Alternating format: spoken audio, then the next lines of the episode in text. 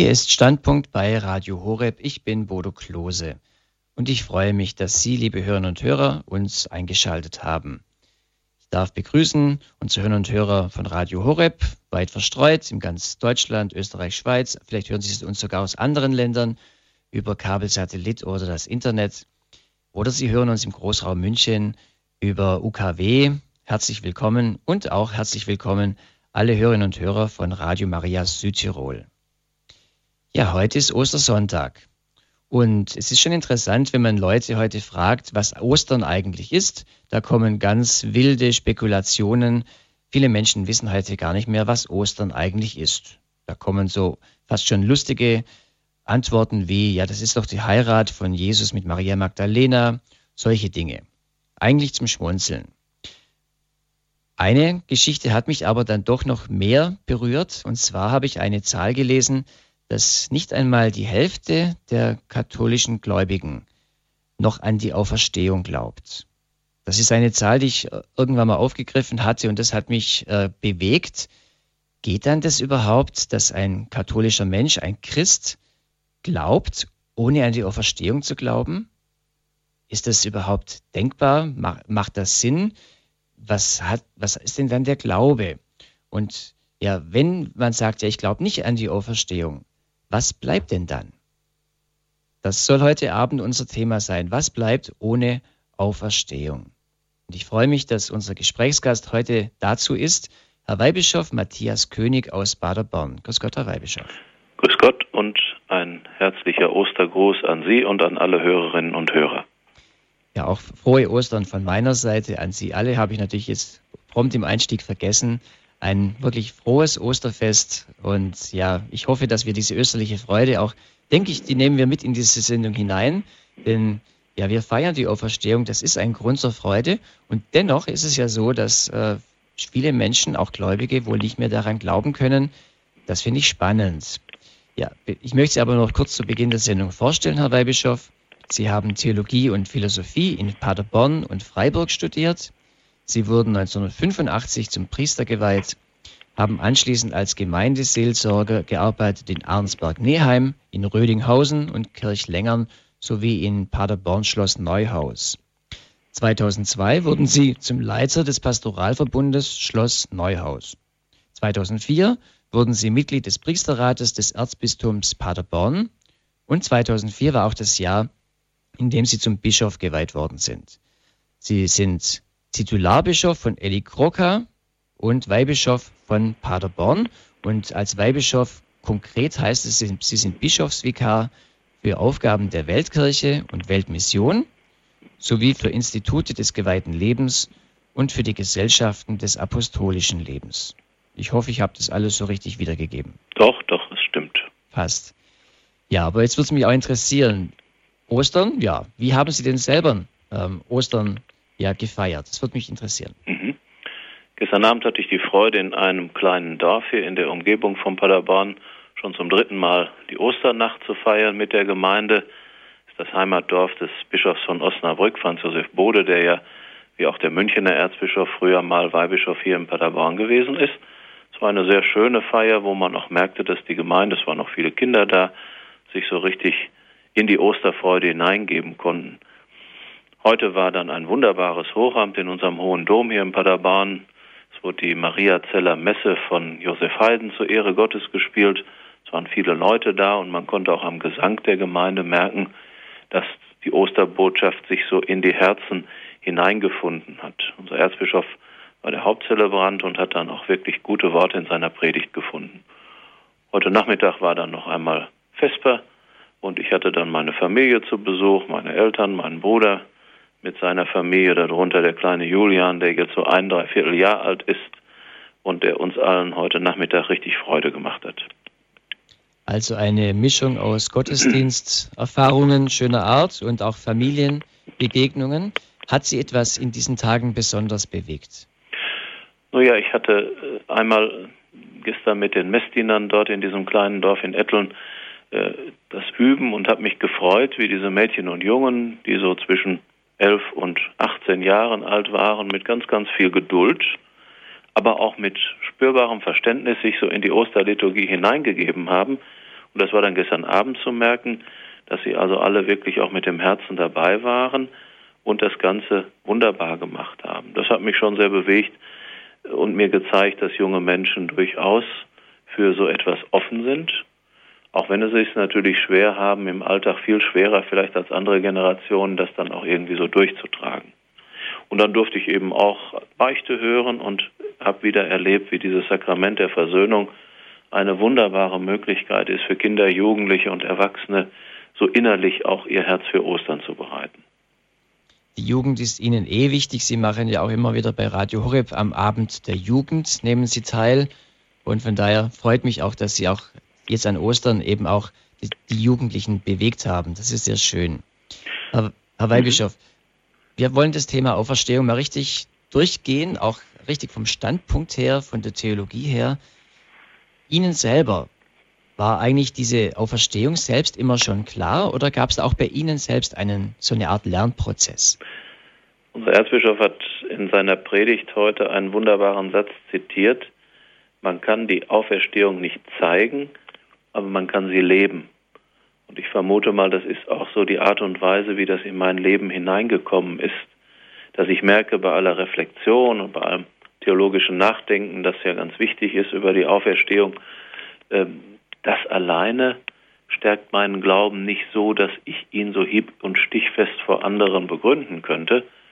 Aber ich muss sagen, dass diese Botschaft mich so im Herzen berührt, dass ich in den 20 Jahren, die ich ja fast in der Gemeinde war, als Vikar und Pastor und als Pfarrer, nicht die ganzen vielen Beerdigungen hätte halten können, wenn das nicht meine innerste Überzeugung wäre, dass der Tod, so schlimm er ist und so sehr er auch das Leben hier in dieser Welt beendet, dass der eben nicht das letzte Wort behält. Also das war mir immer eine ganz unumstößliche Grundsicherheit aus dem Glauben und dem Vertrauen auf Gott und auf Jesus Christus, dass ich da also nicht sagen könnte, ich bin mal jemals sehr erschüttert worden. Nun bin ich natürlich auch bisher von persönlichen Todeserfahrungen aus dem nächsten Umfeld verschont geblieben. Und da der Tod immer der Ernstfall des Glaubens ist, ist es dann natürlich spannend zu sehen, wie ist das, wenn es mich dann mal selber unmittelbar betrifft.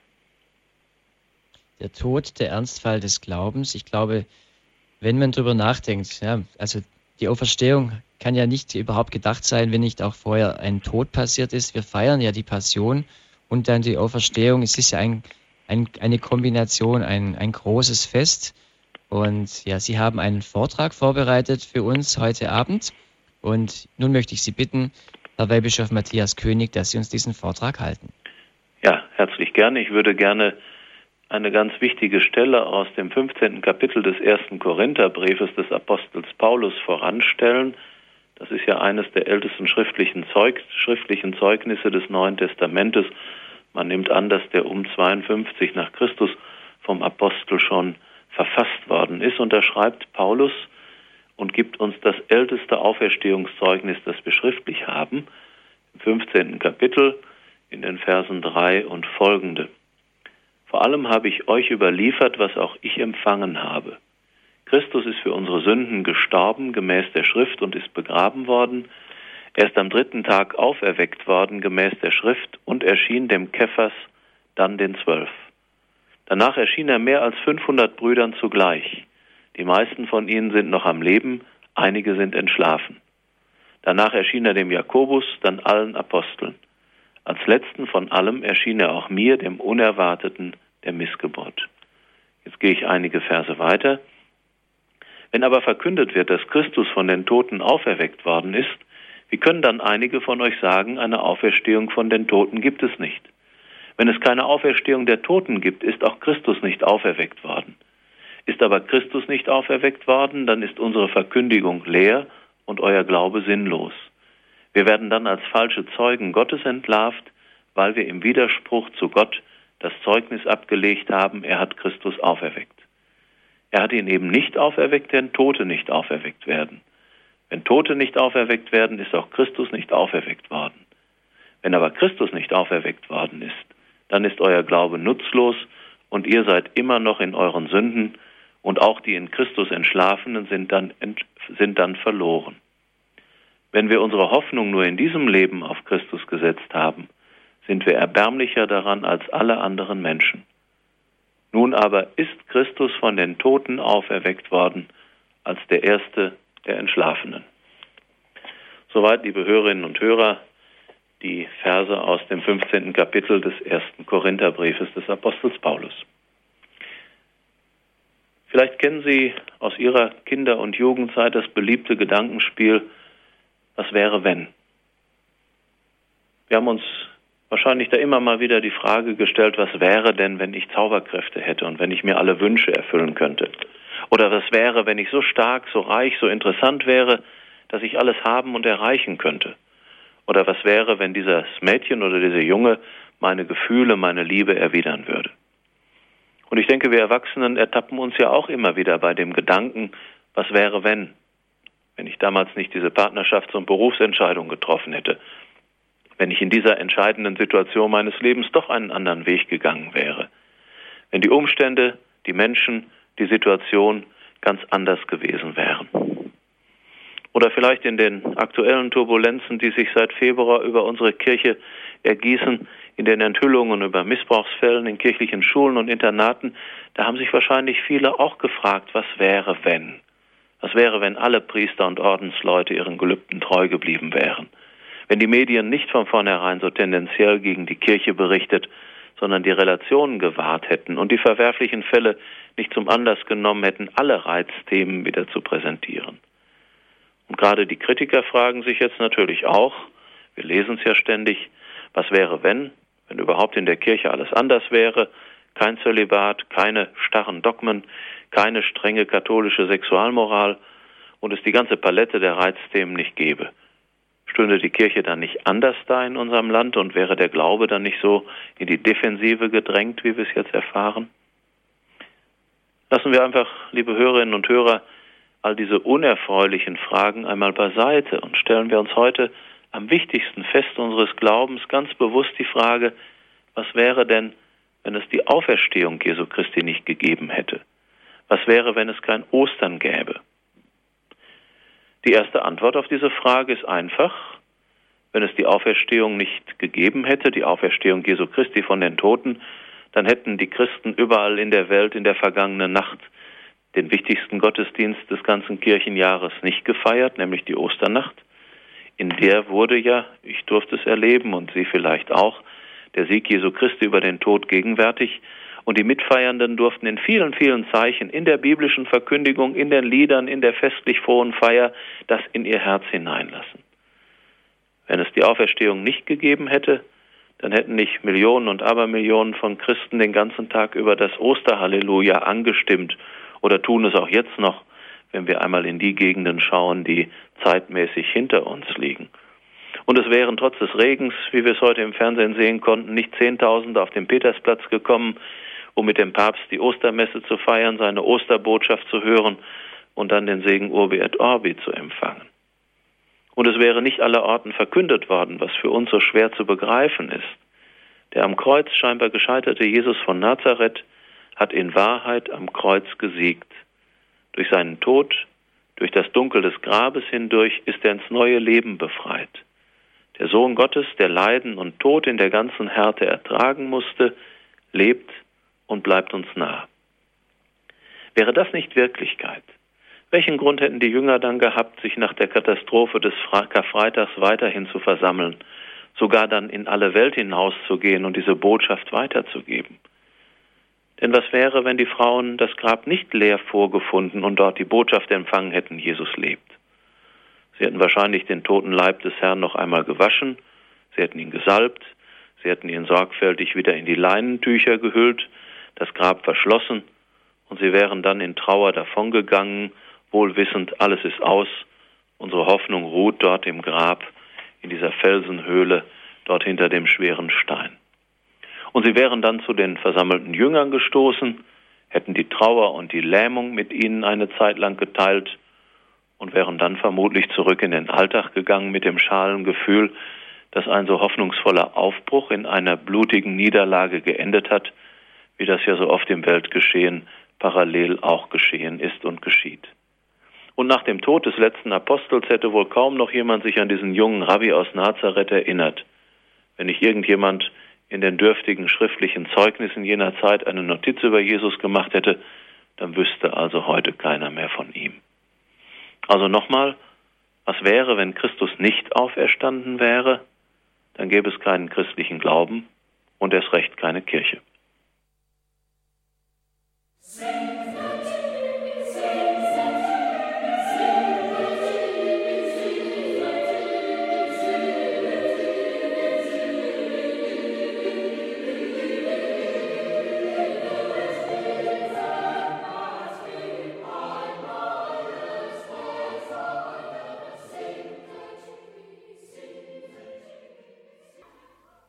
Dieses Spiel weitertreiben, liebe Hörerinnen und Hörer.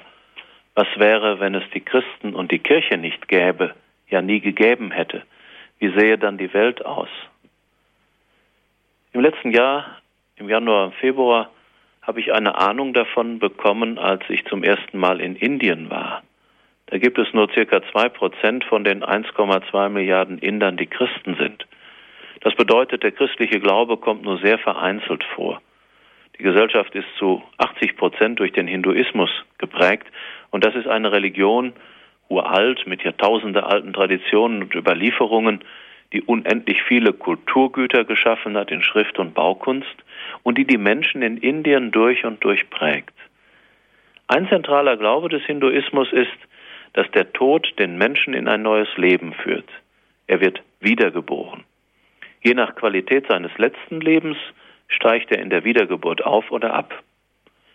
Ziel eines jeden Hindus ist es, irgendwann einmal im Nirvana, im Nichts aufzugehen. Doch bis dahin ist das ein harter Kampf. Wer arm, krank, elend in der Welt lebt, der muss wohl in seinem früheren Leben nicht gut genug gewesen sein. Wer erfolgreich ist, reich und ohne Sorgen, der hat ganz offensichtlich in seinem vorherigen Dasein gut gelebt. Dieser Glaube erklärt, warum es den Menschen dort fast unbekannt ist, sich für Arme, für Hungernde, für Kranke so einzusetzen, wie wir das in unserer westlichen Kultur kennen. Er erklärt, warum in vielen Teilen Indiens der Beruf der Krankenschwestern zum Beispiel für junge Mädchen keine erstrebenswerte Perspektive ist.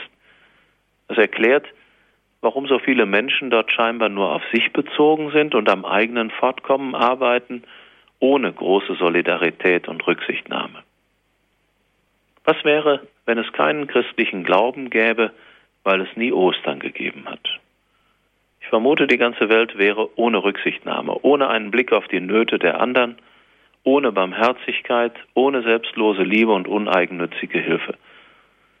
Möchten Sie in so einer Welt leben, liebe Hörerinnen und Hörer? Ich bestimmt nicht. Wie sähe mein eigenes Leben aus, wenn Christus nicht auferstanden wäre?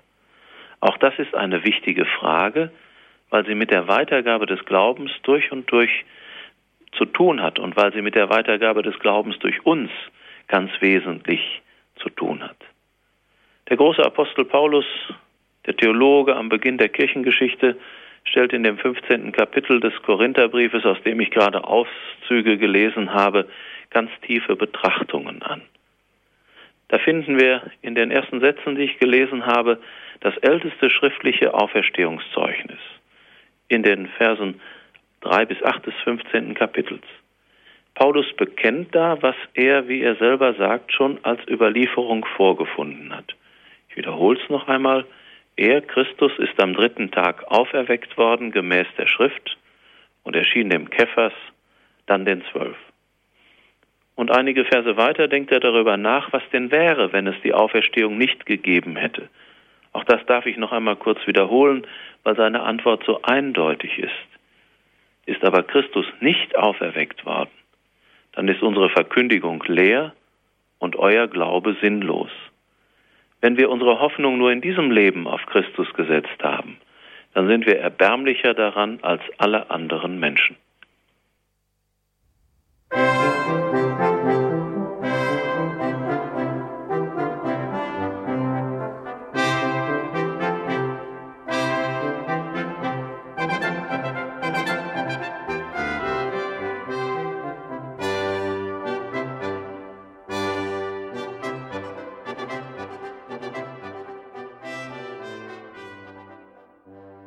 Eine Frage, liebe Hörerinnen und Hörer, steht damit natürlich weiterhin im Raum. Was macht denn die Auferstehung so zentral? Vielleicht dürfen wir, um uns eine Antwort zu nähern, ein Beispiel aus der Weltpolitik zu Hilfe nehmen. Im Zugehen auf die Präsidentenwahlen in den USA trat vor etwas über drei Jahren ein junger Mann in das Rampenlicht, den bis dahin kaum jemand kannte. Mit seiner Ausstrahlung und seinem rhetorischen Geschick hat er bald von sich reden gemacht. Ein beispiellos teurer Wahlkampf und sein persönliches Charisma haben ihn in das Amt des mächtigsten Politikers dieser Welt gebracht. Seit Ende Januar 2009 ist Barack Obama Präsident der Vereinigten Staaten von Amerika. Bei seiner Europareise hat er auch hier Menschen in seinem Bann geschlagen und fasziniert. Für viele war er offenbar in den trüben Zeiten der Wirtschaftskrise ganz besonders ein großer Hoffnungsträger. Was hat ihn am Anfang vor der Wahl und auch so in den ersten Monaten danach so faszinierend erscheinen lassen? Es war offenbar die demonstrativ vor sich hergetragene Hoffnung, die er ausstrahlte, bevor ihn, das müssen wir aus heutiger Sicht sagen, die Wirklichkeit des Regierens eingeholt hat. Es war im Anfang der Eindruck bei den Menschen, dass sich durch ihn in der Weltpolitik etwas zum Besseren ändern kann. Change, Wandel war sein großes Schlagwort, von dem man allerdings jetzt nicht mehr viel hört, und seine ständig wiederholte Parole Yes, we can, ja, wir schaffen es, hat viele Menschen innerlich und äußerlich mobilisiert. Wer der Botschaft von der Auferstehung traut, liebe Hörerinnen und Hörer, der setzt auf den entscheidenden Wandel in der Geschichte der Welt und der Menschen, der sich nicht abnutzt, wie es in der Politik so schnell geschieht und wie es bei Barack Obama offenbar im Moment auch schon längst wieder der Fall ist. Unsere christliche Botschaft garantiert nämlich, dass es mit uns nicht zu Ende ist, wo alles uns Ende und Aus signalisiert, also im Tode. Seit Jesus Christus auferstanden ist, ist der Tod zwar das Ende des Lebens in dieser Welt, aber jenseits des Todes geht es weiter. So ist seit dem Tod Jesu Christi Change, großer Verwandler, das, was wir eben Sterben nennen. Das ist Verwandlung. Das ist nicht einfach Ende und aus. Wir werden in das bleibende Leben bei Gott geführt, in die ewige Gemeinschaft mit ihm, in das österliche, das neue Jerusalem, wie es die Heilige Schrift nennt.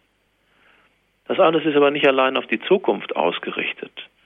Die Auferstehung wirkt in unser Leben hinein. Sie will die Zuversicht in uns verankern, die das sprichwörtliche Yes, we can, wir schaffen es widerspiegelt. Wer daran glaubt, dass sein Leben ein ewiges Ziel hat, der bekommt Kraft schon hier im Jetzt daran mitzuarbeiten, dass etwas von der neuen Wirklichkeit bereits im Diesseits spürbar wird. Um auf meine Erlebnisse in Indien zurückzukommen, dort sind es gerade die Christen, die sich um die Armen, die Ausgestoßenen und Elenden kümmern. Ihr Beispiel praktizierter Nächstenliebe bewegt nach und nach auch Hindus, Moslems, Sikhs und anderes ihnen nachzumachen. Der Glaube an den lebendigen Christus verändert die Welt wenn auch in kleinen Schritten und manchmal eben so, dass man erstmal sehr genau hinschauen muss, wo das denn geschieht. Aber da passiert es. Und andere fragen die Christen, warum tut ihr das? Und sie können dann Zeugnis geben, was sie motiviert, die Liebe des lebendigen Christus. Ich denke, auch für uns persönlich kann die Vision vom großen Wandel, den Ostern bringt, Kräfte freisetzen. In all den Erfahrungen von Begrenztheit, von Krankheit und Not erfahren glaubende und suchende Menschen immer wieder, welche Hoffnung der Glaube an den lebendigen Christus schenken kann, wie viel Kraft er freisetzt. Wir gehen eben nicht alleine durchs Leben, der Herr geht unsere Wege mit. Und mit ihm können wir auch in Bedrängnis und Verzagtheit die Zuversicht bewahren, die uns sprechen lässt, ja, wir schaffen es mit dir, Herr, dem Lebendigen. Wir schaffen es mit dir, Herr Jesus Christus, der du uns in der Auferstehung den entscheidenden Wandel gebracht hast. Wir schaffen es mit dir, Jesus Christus, der du von den Toten auferweckt worden bist als der Erste, der Entschlafene.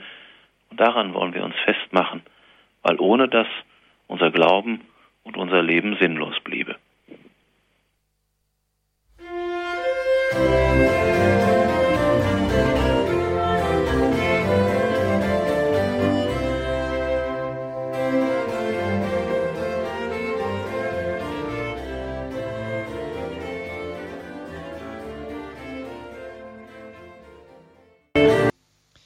Sie hören Standpunkt bei Radio Horeb. Ich bin Bodo Klose und ich bin im Gespräch mit Weihbischof Matthias König aus Paderborn. Herr Weihbischof, ganz herzlichen Dank für Ihren Vortrag. So, nun haben wir eine Basis auch, auf der wir uns jetzt unterhalten können. Ja, was ist denn diese Auferstehung? Sie haben dieses auch, finde ich, schön eingeleitet eben mit dieser Frage, was wäre wenn? Und so haben Sie es auch dann formuliert, dass eben, ja, wenn es die Auferstehung nicht gäbe, dann gäbe es uns jetzt eigentlich heute nicht. Wir würden nicht diese Sendung machen. Ähm, also diese Dinge. Das ist, für mich sind das so ein bisschen auch phänomenologische Erweise. Also es gäbe kein Christentum, weil so äh, großartig wäre jetzt das prophetische Auftreten von Jesus auch nicht gewesen mit seiner kleinen Jüngerschar. Wäre eigentlich dann recht schnell in Vergessenheit geraten, wenn nicht so etwas extrem Starkes passiert wäre. So könnte man sagen, an den Früchten kann man es erkennen heute eben, ja, wir, wir feiern, die ganze Christenheit ist äh, heute am Feiern. Das sind so phänomenologische Erweise. Oder man sieht, wie Sie es dargestellt haben, in Ländern wie Indien, dass dort christliche Nächstenliebe praktiziert wird, die auch irgendwo herkommen muss. Und ohne die Auferstehung von Jesus Christus würde es auch eine solche christliche Nächstenliebe in dieser Form zum Beispiel da in Indien nicht geben. Das sind jetzt eher so wo man die Früchte sieht und die Folgen. Sie haben ganz am Anfang unseres Gesprächs auch gesagt, ja, Auferstehung kann man nicht erklären, Auferstehung muss man leben. Also Sie haben es jetzt ja doch ein bisschen erklärt. ja, aber kann man Auferstehung beweisen? Das ist ja die große Streitfrage, ob Glaube sich beweisen lässt. Für den, der glaubt, ist es Beweis genug, ähm, dass all das, was ich gerade versucht habe, so zu entfalten, geschehen ist und geschieht in der Welt.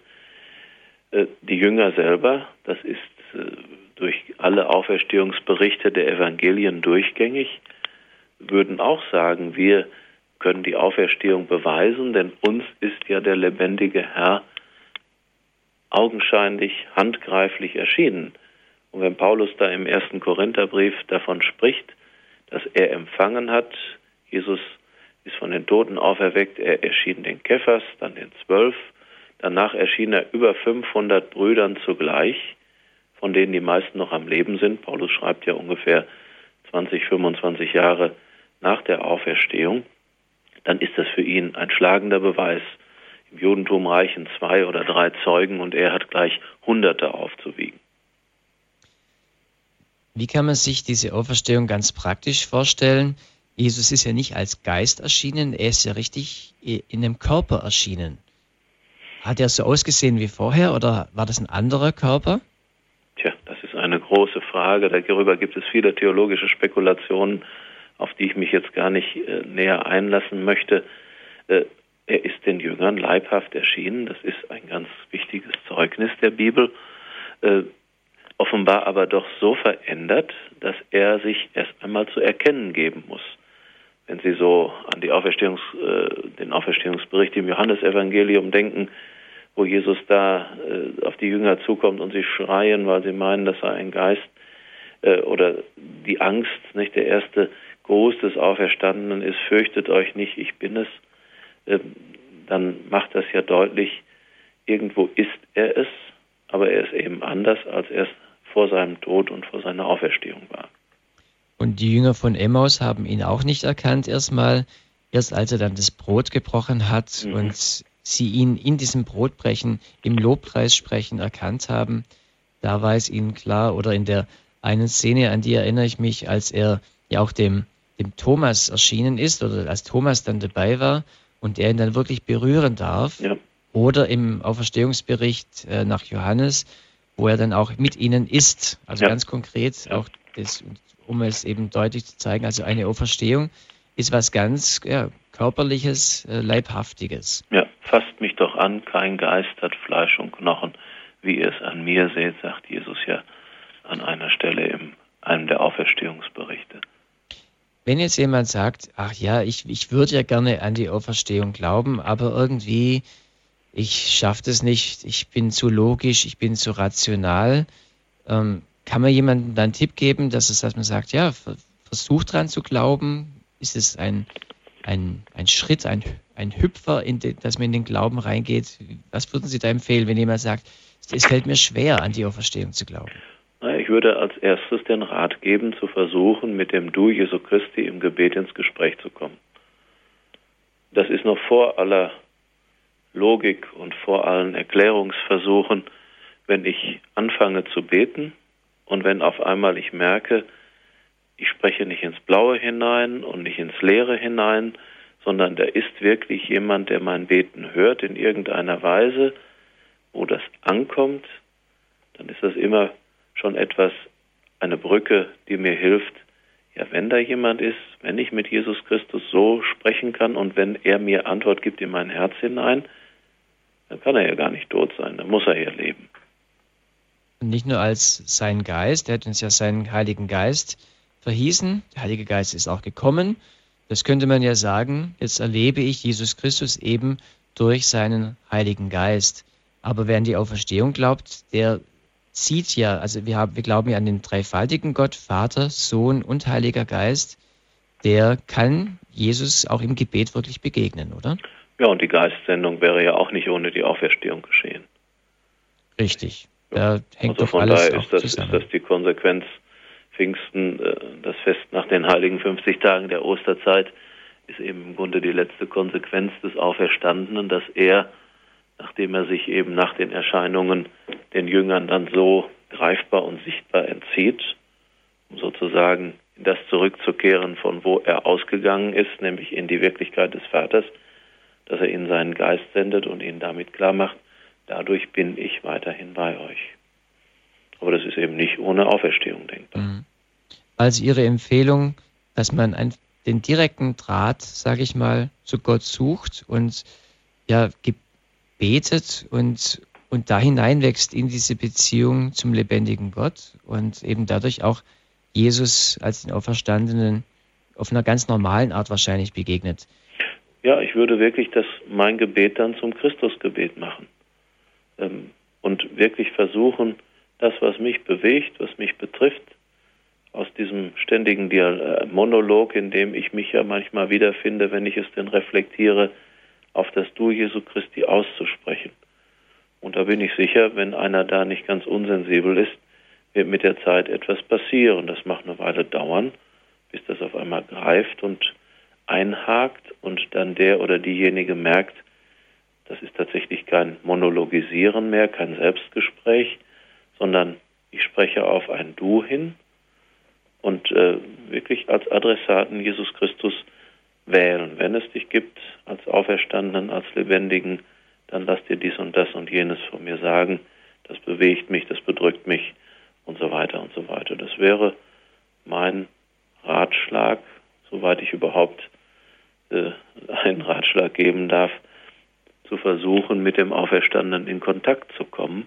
Und es ist ja das, was viele Menschen äh, die dann erzählen, wie sie zum Glauben gekommen sind, auch als Erfahrung weitergeben. Ich bin in irgendeiner Weise Christus so begegnet, dass ich gar nicht mehr anders kann, als an ihn, den Lebendigen, zu glauben.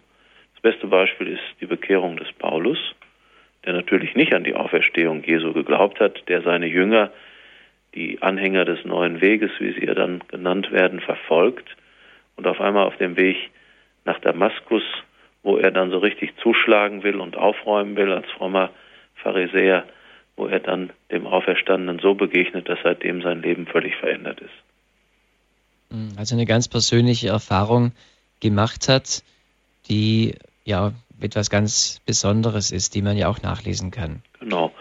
Es wird bei vielen nicht so spektakulär gehen, aber ich bin manchmal erstaunt, wenn mir Menschen erzählen, wie sie zum Glauben gekommen sind dass es das doch immer wieder gibt, so Paulus-Erlebnisse, Damaskus-Erlebnisse äh, bei manchen, die also bis dahin entweder ungläubig waren oder skeptisch waren oder sich so dieser christlichen Botschaft nicht öffnen konnten. Ich denke an einen jungen Mann, der mir erzählt hat, so nach dem Weltjugendtag, da ist bei ihm sowas aufgebrochen. Bis dahin war er eigentlich eher philosophisch, spekulativ, aber agnostisch, also ungläubig. Und irgendwo ist er mal in seiner Studentenstadt zufällig in eine Kirche gekommen, wo eucharistische Anbetung war. Und diese wenigen Momente da haben ihn völlig umgedreht, sodass er ganz bewusst eben Christ geworden ist und jetzt auch darüber nachdenkt, ob er nicht vielleicht eine Berufung hat, in einen geistlichen Dienst der Kirche einzutreten. Als eucharistische Anbetung vor dem Allerheiligsten still zu beten und diese Atmosphäre, dieser Geist, der dort geherrscht hat, hat diesen jungen Mann berührt und in dieser Atmosphäre hat er seine Berufung erfahren können oder denn ist er irgendwie Jesus begegnet als dem Lebendigen? Ja, ich weiß noch nicht mal mehr, ob er gebetet hat. Ich weiß mhm. ja nicht, ob er vorher wusste, was Beten ist, aber er hat gespürt, da ist irgendetwas, nein, da ist irgendjemand, nämlich Jesus Christus, irgendwie anwesend und das hat ihn so beschäftigt.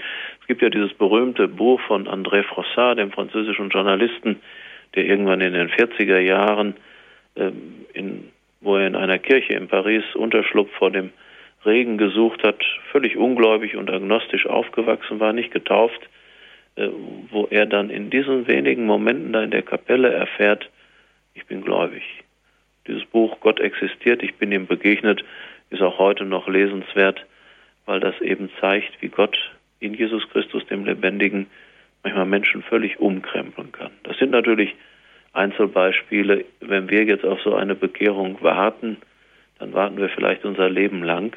Das ist eben immer Geschenk Gottes, aber er macht diese Geschenke. Und Möglichkeiten, auf Jesus zuzugehen, sind Gebete, entweder vorformulierte Gebete, die uns im Gotteslob äh, erhalten sind oder in anderen Formen oder auch freie Gebete oder auch Lieder. Ich denke, Lieder sind auch eine, eine gute Möglichkeit, eben um in diese Beziehung zu, zu Gott, zu, zu Jesus auch hineinzuwachsen und eben auch natürlich das nicht alleine unbedingt, kann man alleine machen, aber wahrscheinlich auch in Gemeinschaft, die eben einen da auch trägt und stärkt. Das könnt ihr mir gut vorstellen, dass es noch ein wichtiger Aspekt ist. Ja, Glaube ist ja so eine ganz, ganz vielschichtige Sache. Es gibt sicherlich Menschen, die kommen über den Kopf und über den Verstand an den Glauben. Der Physiker Heisenberg hat einmal gesagt, der erste Schluck aus dem Becher der Naturwissenschaft macht atheistisch, aber auf dem Boden wartet Gott. Finde ich ein ganz starkes Wort von einem Mann, der in den 40er, 50er Jahren eine große Bedeutung hatte und der eben wie viele andere Naturwissenschaftler sagen, wenn man wirklich unsere Wissenschaft ernst nimmt, dann wird man nicht zum Atheisten, sondern zum gläubigen Menschen. Das hat mir neulich noch jemand gesagt, der also, äh, glaube Physik oder was studiert oder so ein naturwissenschaftliches Fach, zu dem ich nie Zugang gefunden habe, wie ich offen zugeben muss. Und der sagt, äh, bin vielleicht eine Ringeltaube an meiner Universität, aber eigentlich kann ich gar nicht anders, wenn ich sehe, wie wunderbar die Schöpfung gestaltet ist und nach welchen Gesetzmäßigkeiten sie verläuft, als an Gott zu glauben und daran, dass er sehr lebendig ist. Und das andere äh, ist die Emotion, das Herz, wenn Sie es so wollen, ähm, das manchmal äh, viel, viel mehr uns zu Gott hinführen kann. Ähm, beides muss im Grunde zusammengehen. Glaube muss immer vernünftig sein aber er muss eben auch zu Herzen gehen. Und da haben Sie recht, da gibt es ganz, ganz viele Möglichkeiten. Musik ist eine ganz großartige, das habe ich heute Morgen ja bei uns im Hochamt wieder erlebt, wie so ein Werk eines so urgläubigen Menschen wie Josef Haydn einem wirklich das Herz aufschließt und uns hilft, unsere Herzen zu Gott zu erheben, wie das ja dann am Eingang des eucharistischen Hochgebetes heißt, in dem Dialog vor der Präfation, oder eben auch die Osterlieder aus voller Kehle zu singen, und dann eben zu spüren, wie das mich ebenfalls aufschließt für diese Botschaft. Da ist der Text nicht unbedingt so ganz wichtig, sondern die Melodie transportiert ganz, ganz viel. Und wenn Text und Melodie dann noch zusammenstimmen, dann kann da eine Menge bei mir im Herzen verwurzelt werden. Herr Weihbischof, ich würde gerne mal noch eine andere Richtung einschlagen in unserem Gespräch. Sie haben auch gesagt, ja, der Tod. Das ist so etwas, was, wenn so etwas passiert in unserem Leben, dann stehen wir da vor großen Fragen. Es ist eine Prüfung unseres Glaubens, eine Prüfung unseres Lebens, Krankheit, Leid, als solches der Tod als die letzte Hürde. Sie haben aber auch gesagt, Sterben, das ist Verwandlung. Das ist dieser mhm. Wandel, den Sie in Ihrem Vortrag angesprochen haben. Ja, also wir glauben eigentlich an, äh, wir haben jetzt über Jesus gesprochen als Auferstandenen, damit ist die Auferstehung ja auch für die Sterbenden möglich und wir eigentlich, sage ich es mal bewusst, eigentlich ist unser Glaube, dass wenn man stirbt im Glauben, dass man dann ja zur Auferstehung bereit ist. Ja, äh, wieso können dann auch Christen, warum tun sich dann Christen doch schwer, wenn jetzt jemand stirbt, dann ja, da daran irgendwie, manchmal habe ich das Gefühl, ja, das ist jetzt in einer anderen, ja, dem geht es jetzt besser, mhm. irgendwie so, mhm. dass es so manchmal wie ein schwacher Trost drüber kommt. Erstmal bin ich natürlich Statistiken gegenüber und solchen Befragungen immer etwas skeptisch. Franz Josef Strauß, der berühmte bayerische Politiker, später Ministerpräsident, hat ja mal den derben Satz geprägt, die Frage, was er von Statistik hält, dass wenn da zwei Leute sind, der eine isst zwei Haxen und der andere trinkt zwei Maß Bier, dann hat statistisch gesehen jeder eine Maß Bier und eine Haxe gehabt, aber der eine ist besoffen und der andere hat sich überfressen, wie er es dann eben wörtlich gesagt hat. Also von daher ähm, bin ich immer bei solchen Sachen sehr vorsichtig. Mein Bruder hat mir mal erzählt, als er Student war, hat er auch mal so Befragungen durchgeführt und er hätte am Telefon oder an der Tür so und so viele Leute befragen müssen. Ja, sagt er, teilweise haben wir die Fragebögen selber ausgefüllt. Gut, ich will jetzt nicht die Meinungsforscher diskreditieren. Ja, äh, also da, darum, darum ging es mir auch gar nicht so sehr. Aber ich stelle ja. fest, auch im, im Begegnung mit Gläubigen, also wenn jemand stirbt, da gibt es ja. manche, die, die können das wirklich tragen mhm. und, und manche, denen, denen haut es richtig den Sockel weg. Ja, ja, klar. Ich weiß ja nicht, wie ich reagieren würde, ähm, wenn jemand aus meiner Umge äh, nächsten Umgebung stirbt. Ich weiß noch, wie mein erster Pfarrer, der sehr an seiner Mutter gehangen hat, die ihn sein Leben lang auch begleitet hat, sie selber beerdigen musste. Und als wir dann mit ihm sprachen, um ihn so ein bisschen zu trösten, sagte er, ja, jetzt muss ich mir all das selber sagen, was ich sonst in meinem langen Priesterleben immer anderen verkündet habe. Und das ist ja auch nicht unbedingt einfach. Also von daher bin ich sehr vorsichtig, da jetzt pauschal was zu sagen, weil ich nicht weiß, wie ich dann selber reagiere. Auf der anderen Seite habe ich so viele wunderbare Erfahrungen gemacht, äh, wie Menschen gestärkt werden im Glauben, wenn sie den Tod eines Menschen miterleben. Das habe ich als Priester ja nun ab und zu dürfen. Dass viele sagten, nein, so habe ich mir das nicht vorgestellt, gerade wenn es eben so ein friedliches Einschlafen war, wie wir sagen, dass man im Grunde bei diesem Prozess des Sterbens spüren kann, wie da jemand wirklich in eine andere Welt hinübergeht. Die waren also sehr getröstet und ich selber habe das eben auch erfahren, gerade wenn das verbunden war mit der Spendung der Sakramente und dem Gebet und dem Dabeisein der Familie. Das war manchmal unglaublich stärkend. Und ich habe auch erlebt, wie Leute, die von einem ganz fürchterlichen Schicksal getroffen waren, wo eines der Kinder, ebenso gerade frisch verheiratet mit einem kleinen Kind, tödlich verunglückt ist, mit Mitte 30, hätte das ganze Leben noch vor sich gehabt. Und ich bin da mit Zittern und Zagen hingegangen, weil ich ja die Beerdigung als Pfarrer halten sollte. Und im Grunde haben diese Leute mich getröstet mit ja, all, dieser, all diesem Starkmut inmitten der Trauer und der Verzweiflung über so einen plötzlichen Tod so unterschiedlich ist das. Ich wäre immer sehr vorsichtig, wenn ich zu einem Sterbefall gerufen würde oder wenn ich mit jemandem spreche, der sowas erlebt hat, jetzt die Verkündigungskeule einzusetzen und dem Bibelverse um die Ohren zu hauen und zu sagen, guck doch mal und so weiter. Ich würde erstmal bei so einem Menschen immer zulassen, dass er oder sie seine Zweifel, seine Trauer, seine Verzweiflung ausspricht, weil das raus muss. Und das ist manchmal schon mal ein Ventil, was dann das Innere öffnet, damit das andere wieder ankommen kann. Aber erstmal muss diese Bitterkeit, die Wut, die Aggression, es gibt ja Forschungen, was da alles so in Trauerphasen hineingehört, heraus. Es muss zugelassen werden. Es ist keiner ein schlechter Christ, wenn er erstmal so etwas angesichts des Todes eines lieben Menschen in sich spürt, empfindet und ausspricht.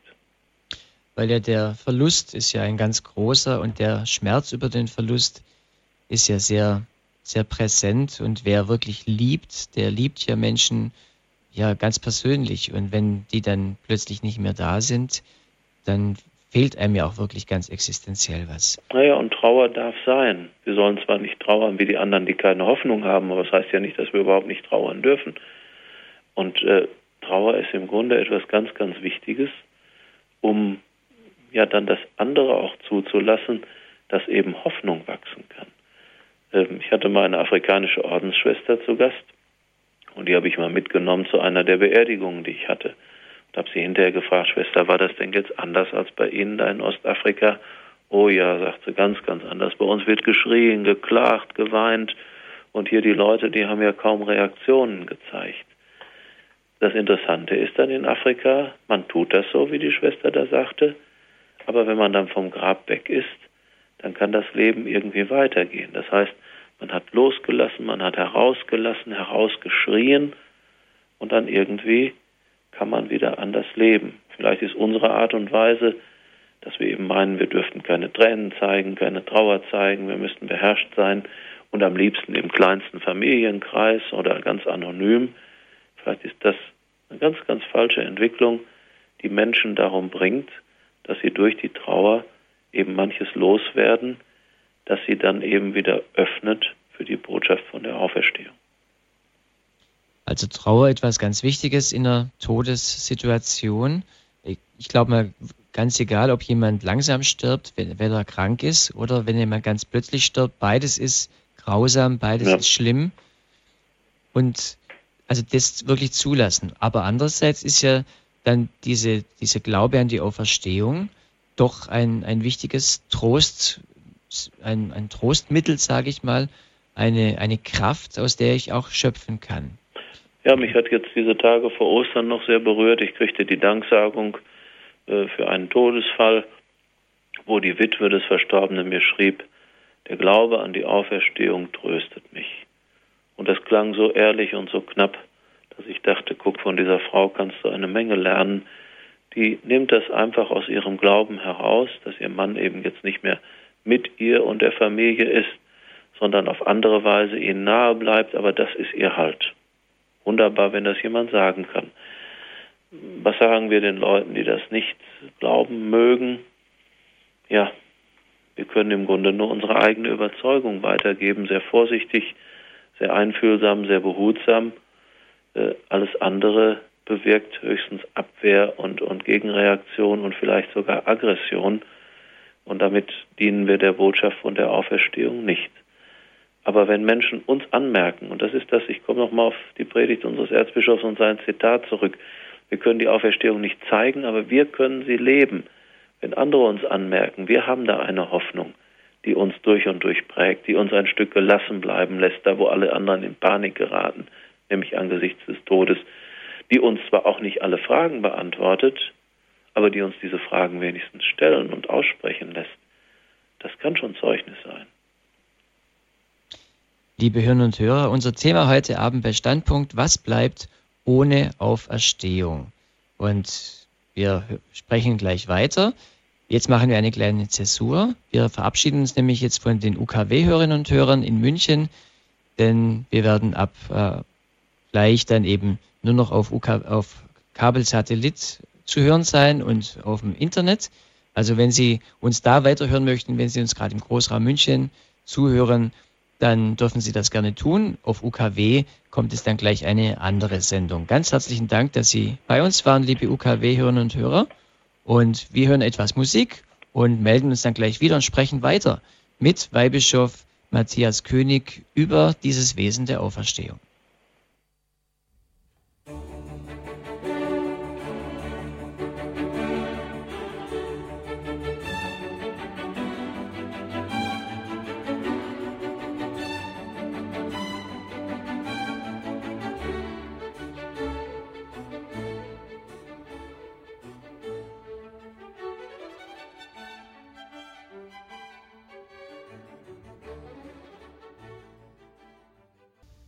Hier ist Standpunkt bei Radio Horeb. Ich bin Bodo Klose und ich bin im Gespräch mit Weihbischof Matthias König aus Paderborn.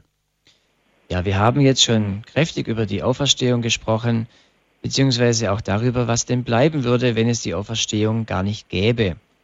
Und diese Frage, die der Apostel Paulus in seinem ersten Korintherbrief schreibt, ja, wenn es diese Auferstehung nicht gäbe, dann wäre euer Glaube sinnlos. Dann würde, wäre euer Zeugnis, ja, würde, würde gar keinen Sinn machen.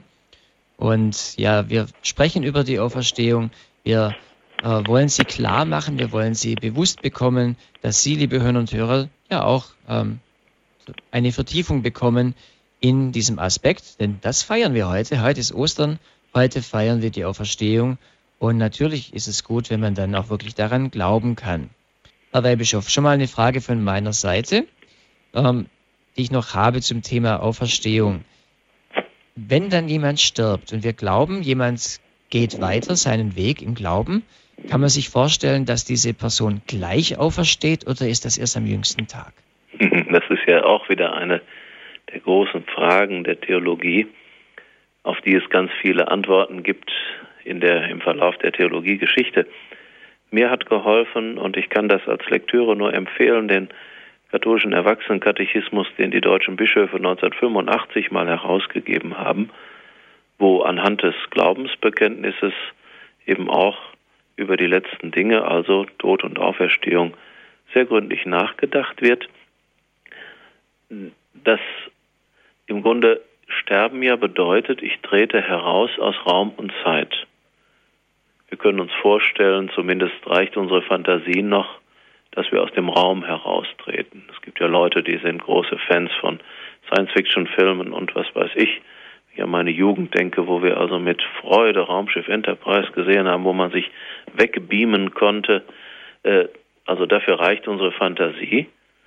Aber jetzt, dass wir aus der Zeit heraustreten, das können wir uns gar nicht vorstellen. Denn wenn ich jetzt sage, ist es im Moment, wo ich es, wo das letzte, der letzte Laut verklungen ist, ist es schon Vergangenheit gewesen. Und dass es nur noch Gegenwart gibt, dafür reicht im Grunde meine Vorstellungskraft nicht aus. Aber wenn eben Sterben bedeutet, ich trete aus Raum und Zeit heraus und äh, komme also dann in einen Zustand, den ich mir eigentlich jetzt im Leben gar nicht vorstellen kann, dann erübrigt sich im Grunde die Frage, äh, ist jetzt im Sterben, äh, falle ich da erstmal in ein dunkles Nichts und muss auf die Auferstehung der Toten am jüngsten Tage warten? Oder ist es nicht so, dass sich in diesem Moment all das für mich ereignet, nämlich Gericht, Läuterung, also das, was man früher das Fegefeuer nannte, das heißt dieses gereinigt werden, um vor Gott zu treten und dann eben auch äh, dann das, was wir Ewigkeit nennen. Ja. Also dieser, dieser persönliche Prozess, durch den man da geht, ähm, wir können es mit unseren menschlichen Kategorien nicht denken. Es ist ein Heraussteigen aus Raum und Zeit. Ja, ja und äh, auch danke für Ihre Antwort. Wer mehr nachlesen will, dieser Erwachsenenkatechismus aus dem Jahre 1985 ist, ist immer wieder neu aufgelegt. Mhm. Ist immer wieder neu aufgelegt und er lohnt sich, weil es so eine Methode ist, eine induktive Methode, unsere Fragen aufzugreifen und uns auch mit den Diskussionsmöglichkeiten vertraut zu machen, um uns dann eine Antwort näher zu bringen.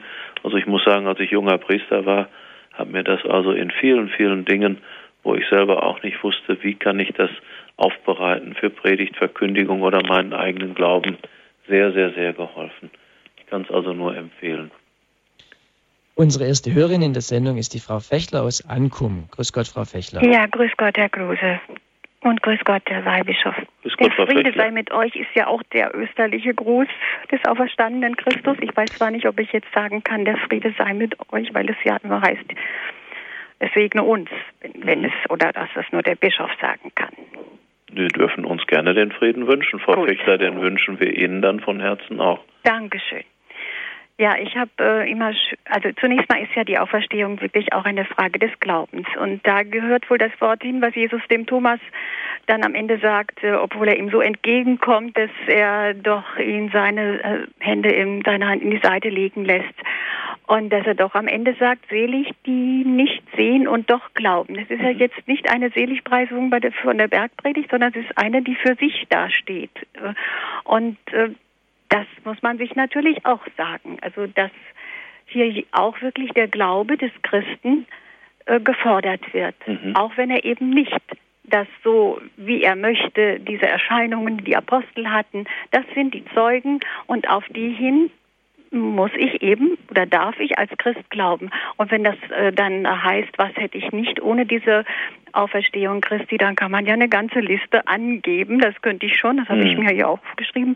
Äh, Das hat natürlich auch wieder was damit zu tun, dass ich zu dieser Kirche gehöre, die ja nicht nur jetzt hier mm, ja im Verruf steht im Augenblick, sondern die ja so vieles schenkt.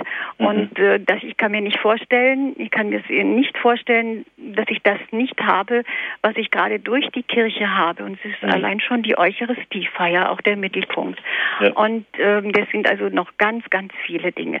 Dann habe ich mir, dann habe ich mir doch ein bisschen Schwierigkeiten von der Passion, ähm, die ich ja auch vorlese, so in der Liturgie, Mhm. ähm, da umzusteigen oder von der Karwoche Fastenzeit plötzlich umzusteigen jetzt in dieses österliche, ja, auf einmal ist es eine ganz andere Stimmung, hat natürlich auch mit der Liturgie dann was zu tun, wenn die würdig ist und wirklich auch ähm, so gefeiert wird, dann wird man ja hineingezogen. Aber es ist so, und da habe ich mir heute Nacht die ganzen Osterberichte vorgenommen, nach den Evangelisten.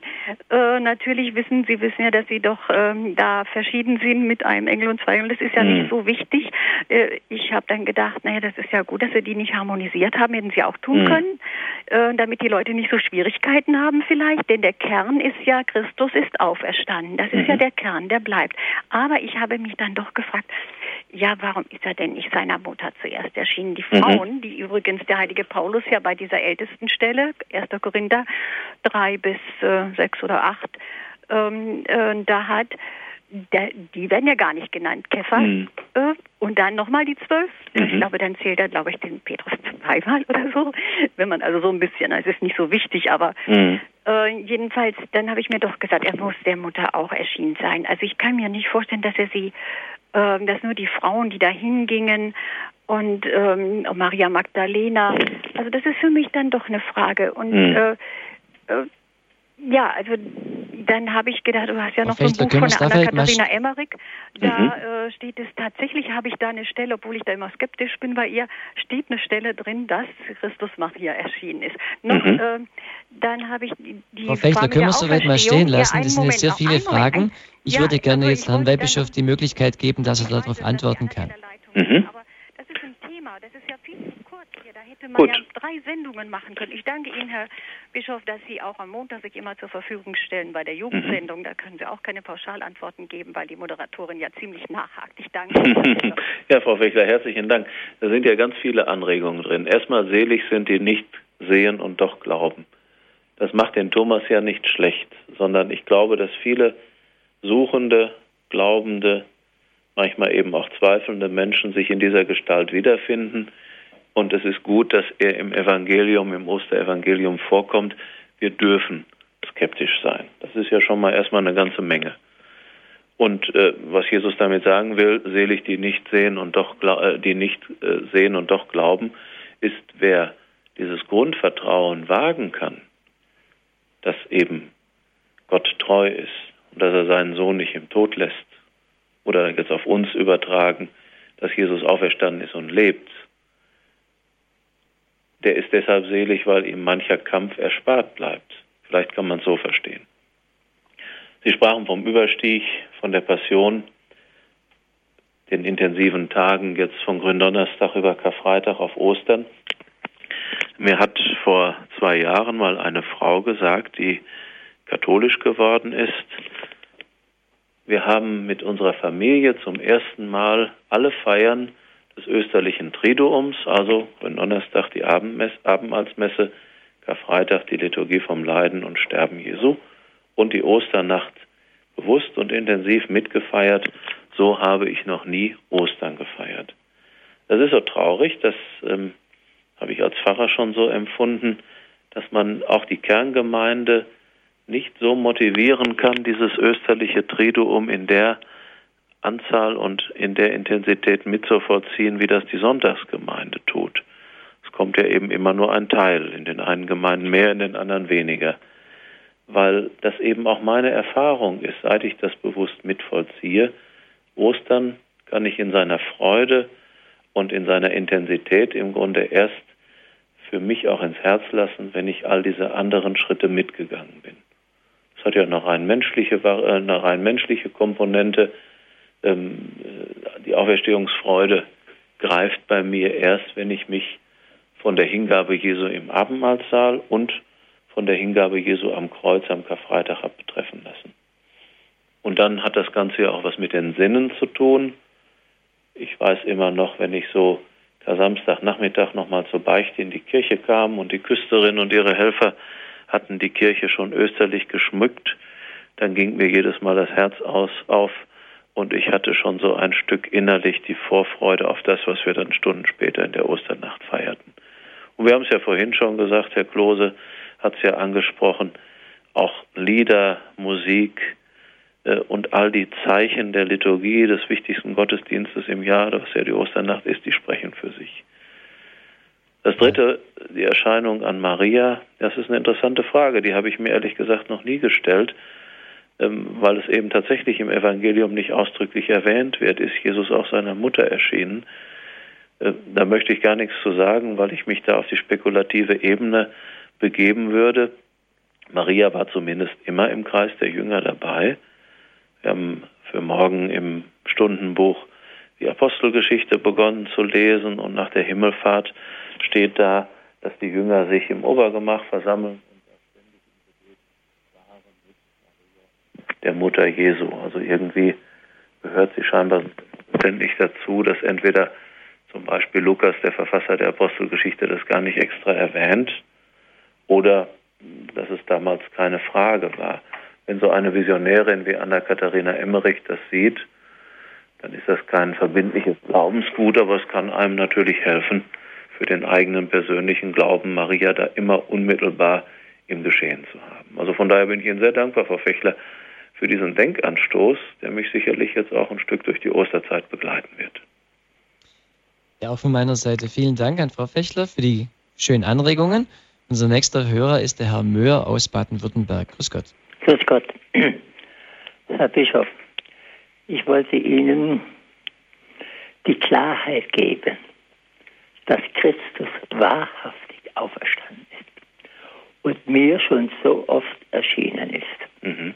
Ja, also wirklich bei uns in der Kirche, da kam ein, ein Theologe aus Brasilien und er kam in unsere, in die Diözese hat er noch weiter studiert und sollte zum äh, Diakon geweiht werden. Und weil er kein Zuhause hatte, brauchte er jemanden, der ihn aufnimmt und ein Zuhause geben, dass er geweiht werden konnte. Dann hat ihn die, diese Kirche Freiburg aufgenommen. Und bei uns in den drei Gemeinden war er tätig. Mhm. Und an dem 10. April 2004 im Januar wurden die, die Kerzen geweiht und da konnte auch die Osterkerze gespendet werden. Die mhm. habe ich dann gespendet und als der Diakon diese Osterkerze, wir hatten uns vorher angefreundet und als er die, die, äh, die Kerze reintrug, als er vorne vor dem Altar war, also vor den Treppen, und das Lumen Christi nochmal sang, weihte ich mich und sagte zu jedem Auferstand, lass mich Licht sein wie diese Osterkerze in Anbetung, Lobpreis, Ehr und Dank.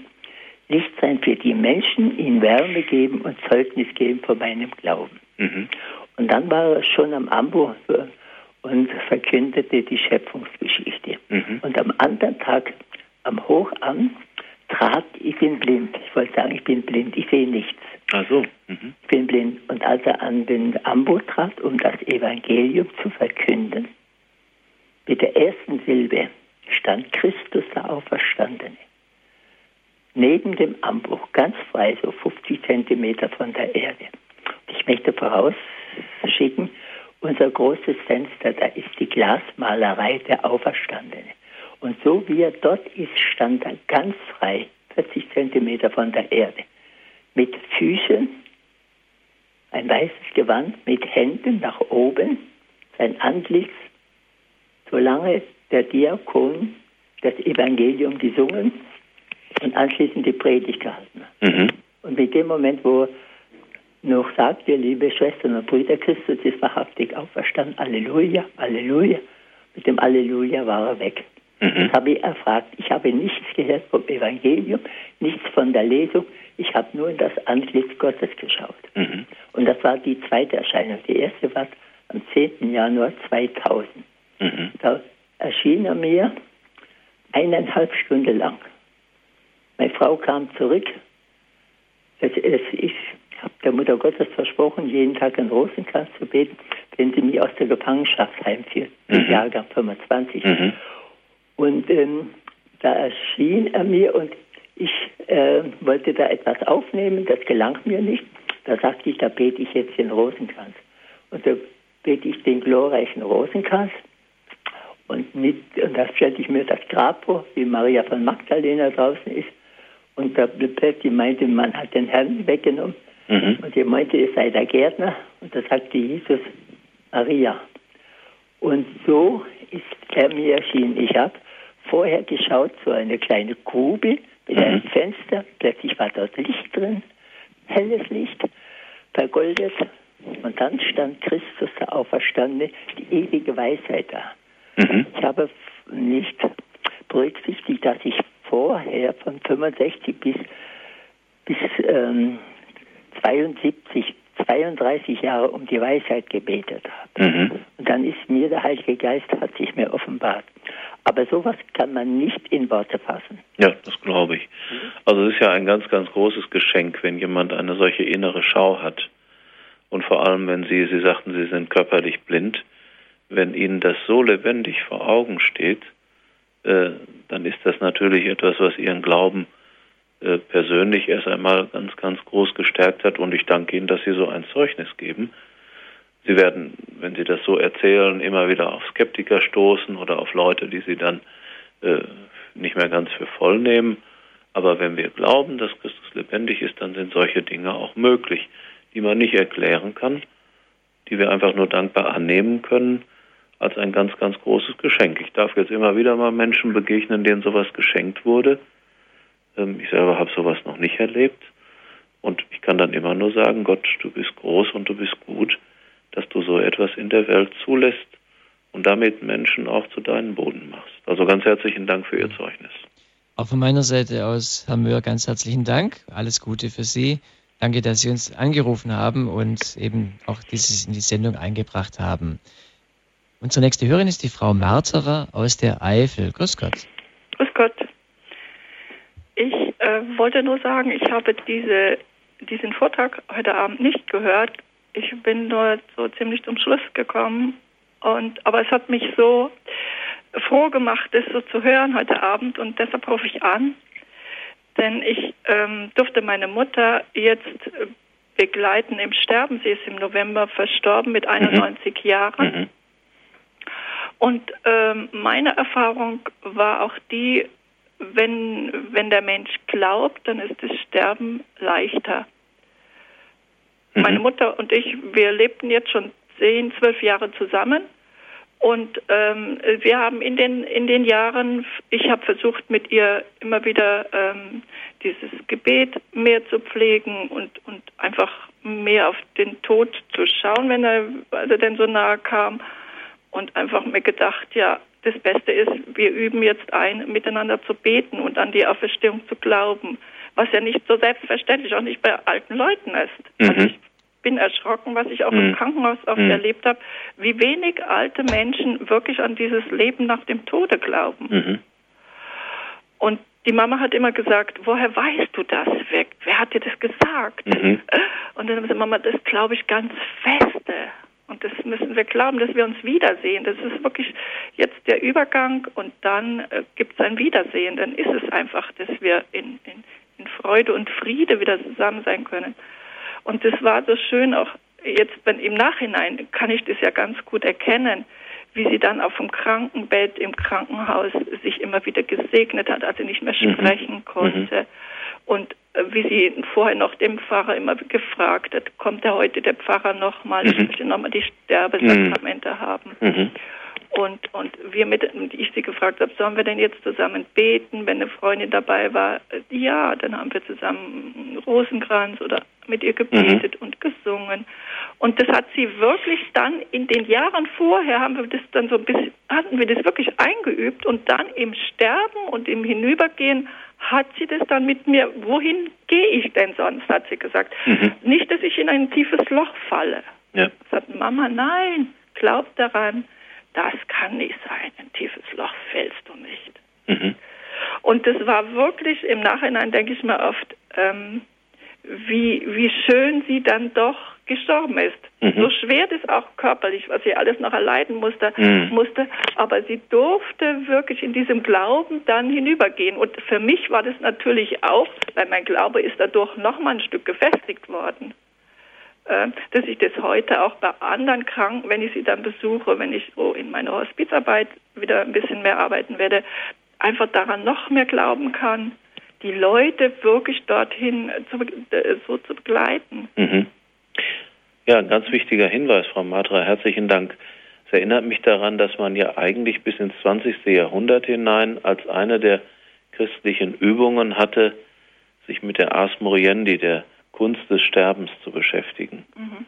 Das macht uns heute manchmal skurril mhm. äh, erscheinen. Äh, unser Spiritual im Priesterseminar erzählte damals, sie hatten noch das sogenannte Sterbestündlein, das also, ich weiß nicht in welchem Turnus, alle äh, Theologen eingeladen waren, sich zu einer bestimmten Stunde auf ihr Zimmer zurückzuziehen, sich aufs Bett zu legen und sich vorzustellen, das wäre jetzt die letzte Stunde ihres Lebens.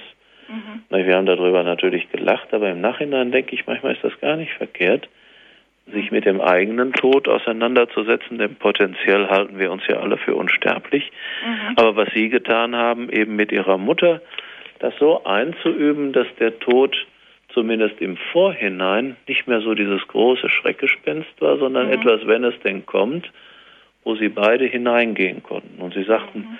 Der Tod war schwer genug, das, oder besser gesagt, das Sterben war schwer genug. Ja. Aber sie haben ihrer Mutter eines genommen, diese fürchterliche Angst, die manche Menschen haben, mhm. sodass sie sich ergeben konnte. Also die Ars Moriendi.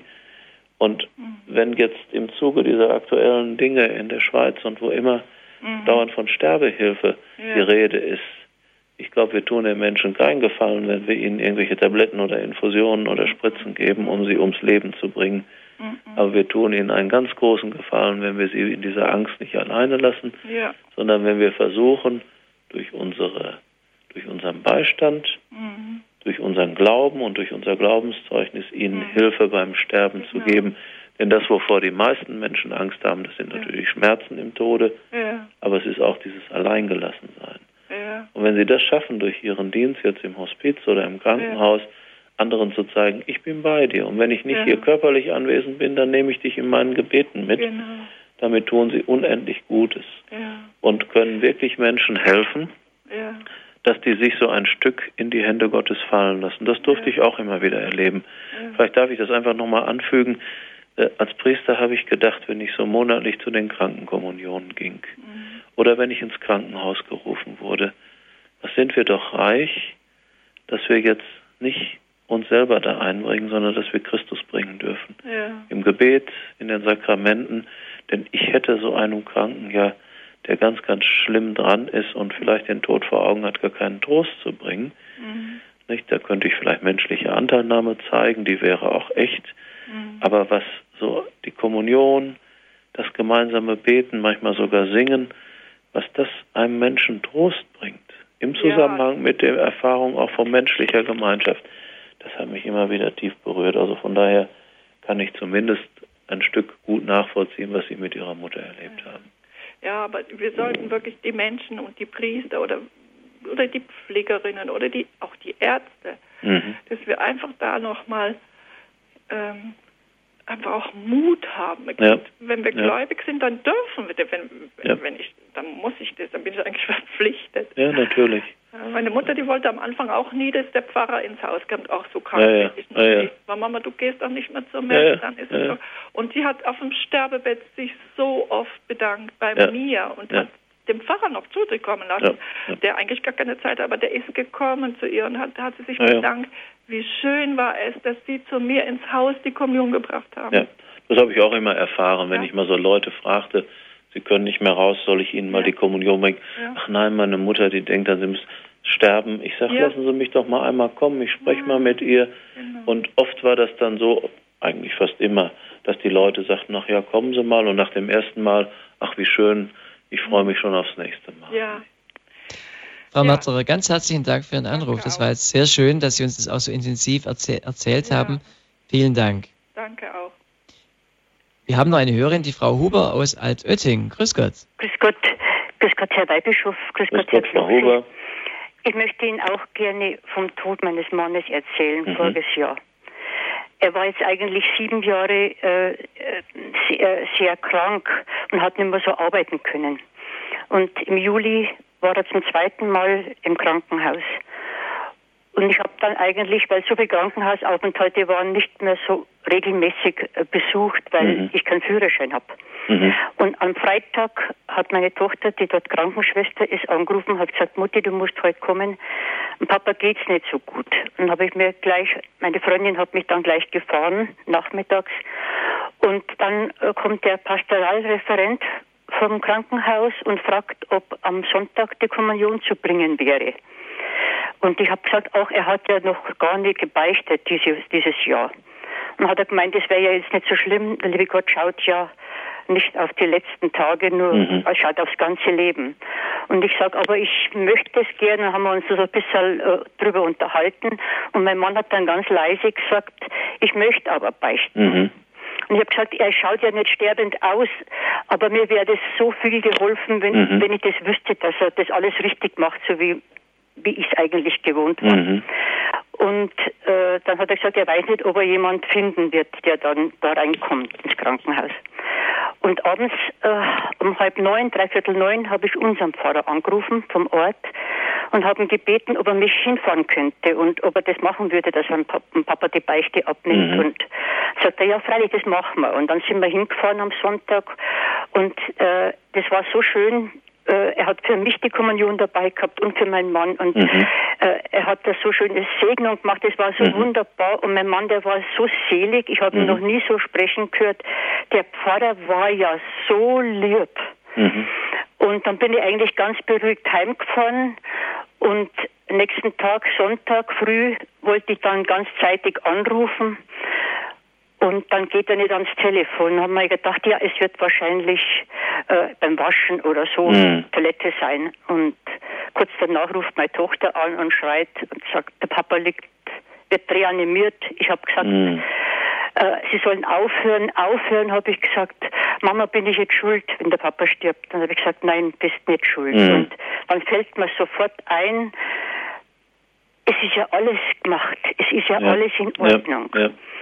Und äh, wie wir dann Vormittag, Laufe des Vormittags ins Krankenhaus gekommen sind, hat man mir gesagt, dass eben ein Doktor da, ein Pfarrer da war und wollte Beichte hören und äh, er ist ja schon tot gewesen. Mhm. Und da war ich nochmal so dankbar und weil das auch bei meinem Vater so war und bei meiner Stiefmutter einen Tag zuvor und nächsten Tag war der Todestag und Tag zuvor war der Priester dort. Ich, war's, ich war so dankbar und ich bin normal sehr nervös und sehr, äh, sehr ängstlich und alle haben sich gewundert, meine Bekannten, dass ich so tapfer mhm. war und mhm. die ganze Beerdigung so gut überstanden habe und ja. auch jetzt das Dreivierteljahr nach seinem Tod eigentlich äh, sehr tapfer bin und mhm. äh, ja, mir fällt es wirklich auch leicht, weil ich mhm. so so dankbar bin für diesen Abschied. Ja. Das war meine Erzählung. Ich danke ja. Ihnen so, dass Sie mir zugehört haben. Dankeschön, Frau Huber. Sie geben ja damit ein ganz wichtiges Zeugnis. Ich hoffe, dass ganz viele das gehört haben und damit den Mut haben, wenn sie mal in eine Situation kommen, dass der Ehepartner, äh, die Mutter, der Vater, vielleicht sogar die Kinder, die eben auf dem Tode liegen im Krankenhaus, ja. dass das so weit ist, dass sie den Mut haben, rechtzeitig einen Priester zu rufen äh, und eben anzubieten, zumindest die Beichte oder zumindest ein Gebet um Vergebung äh, und dann die heilige Kommunion. Selbst bei Leuten, die vielleicht schon lange dem Glauben entfremdet sind, kann das manchmal Dinge auslösen, die so ein Stück das Sterben leichter machen. Ich habe das immer wieder erfahren dürfen, äh, dass auch Leute, die sich vielleicht erst ein Stück gesträubt haben, hinterher dadurch ja sich so Gott in die Hände geben konnten. Und dass es eben für die Angehörigen, so wie sie es am eigenen Leibe erfahren haben, irgendwie ein großer Trost ist, auch wenn der Schmerz um den Verlust eines lieben Menschen, in diesem Fall ihres Mannes, groß ja. ist und bleibt, aber zu wissen, wir haben miteinander im Grunde seinen Abschied vorbereitet und ja. ich durfte dabei sein, wie sich mein Mann in die Hände Gottes gegeben hat. Und da ist er jetzt und, und das trägt. Nicht? Und ja. von daher fand ich Ihr Zeugnis wunderbar, Frau Huber. Ich danke Ihnen herzlich. ich glaube, dass das vielen Menschen jetzt auch nochmal Mut gemacht hat, das rechtzeitig im Auge zu behalten. Vielen Dank, Herr Weihbischof. Auf Wiederhören. Auf Wiederhören. Ja, von meiner Seite vielen Dank. Was mich jetzt freut, wir haben ja unser Gespräch begonnen, eher theoretisch. Mhm. Und es hat sich so ganz praktisch entwickelt, wie Christen, die es jetzt angerufen haben, mhm. Die auch geschildert haben, wie sie die Auferstehung ganz praktisch in ihrem Leben erleben mhm. oder erlebt haben. Und ich bin auch sehr froh über diese, über diese Gedanken. Ja. Herr Weihbischof, ganz herzlichen Dank für die Sendung, dass Sie uns in dieses Wesen der Auferstehung mit hineingenommen haben. Vielleicht ein Abschlussgedanke von Ihrer Seite noch, was Sie sagen, das, das ist jetzt noch ein wichtiger Gedanke oder ist eigentlich, haben wir alles irgendwie jetzt? Naja, ich darf die Hörerinnen und Hörer einfach ermutigen, wir haben ja jetzt 50 Tage Zeit, Ostern zu feiern. Und da ist die Kirche ja sehr weise, dass sie das eben nicht nur auf einen oder zwei Tage im Jahr beschränkt, sondern eine so große Festzeit uns gibt. Jetzt die Osteroktav, und dann eben auch diese heiligen 50 Tage bis Pfingsten, die wie ein großer Festtag begangen werden sollen, damit eben unser Herz innerlich äh, sozusagen nachkommen kann, das aufzunehmen, was dann so unglaublich scheint, aber was im Grunde der Dreh- und Angelpunkt unseres ganzen Glaubens ist, Christus lebt. Und im Grunde können wir es nur machen wie die Christen der Ostkirche, die sich an Ostern immer wieder zurufen, Christus ist auferstanden, er ist wahrhaft auferstanden. Das sei auch mein Abschiedsgruß an die Hörerinnen und Hörer. Ja, das haben wir gestern Abend bei uns in der ähm, Osternacht auch gemacht. Das ist da immer dann ein bisschen lustig, wenn der eine das vor, vorsagt, ja. aber es ist eben ein, auch ein schöner Ritus und das ist doch sehr wertvoll. Darf ich Sie zum Ende unserer Sendung noch bitten, uns den Segen, bischöflichen Segen zu spenden? Gerne. Lasst uns beten. Allmächtiger Gott, wir danken dir, dass du durch die Auferstehung deines Sohnes das Dunkel des Todes und der Sünde vertrieben hast. Wir bitten dich für alle Menschen, die um ihren Glauben ringen oder ihren Glauben bestätigt finden, dass sie durch die Auferstehung deines Sohnes Jesus Christus stark werden im Glauben und ihr Leben meistern. Unser segne und beschütze sie alle, der allmächtige und gute Gott, der Vater und der Sohn und der Heilige Geist. Amen. Amen. Gelobt sei Jesus Christus. In Ewigkeit. Amen. Ganz herzlichen Dank, Herr Weihbischof Matthias König. Alles Gute nach Paderborn und noch ein schönes Auslingen dieses Osterfestes und natürlich dann 50 ostererfüllte Tage auch für Sie und für Ihr Umfeld, wo Sie auch tätig sind in den vielfältigen Aufgaben. Ganz herzlichen Dank. Dankeschön.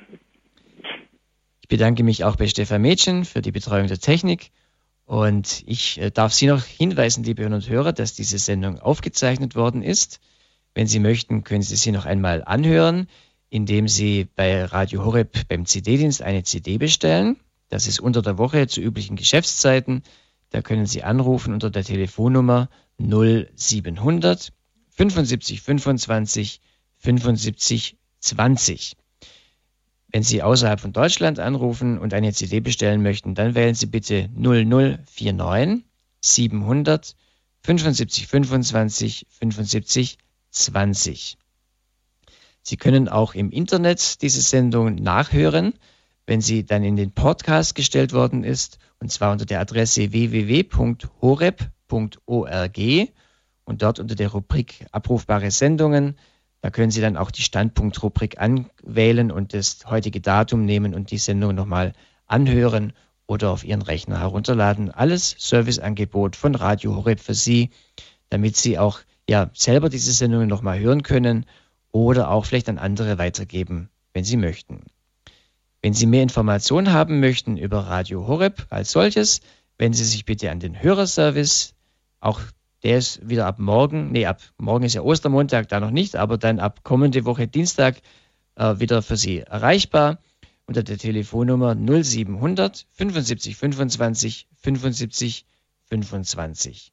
Ich darf Sie noch darauf hinweisen, nächste Woche bei der, bei der, beim Standpunkt, Sonntagabend 20 Uhr, gibt es die Sendung Unglück verstehen durch Hiob mit der bekannten Kinder- und Jugendpsychotherapeutin und Buchautorin Christa Mewes. Also nächsten Sonntagabend auch wieder ein schönes Thema, wenn Sie wieder bei uns einschalten möchten. Aber Sie haben ja auch die ganze Woche, wo Sie Radio Horeb hören können. Schön, dass Sie bei uns waren. Ich bin Bodo Klose und ich verabschiede mich für diesen Abend.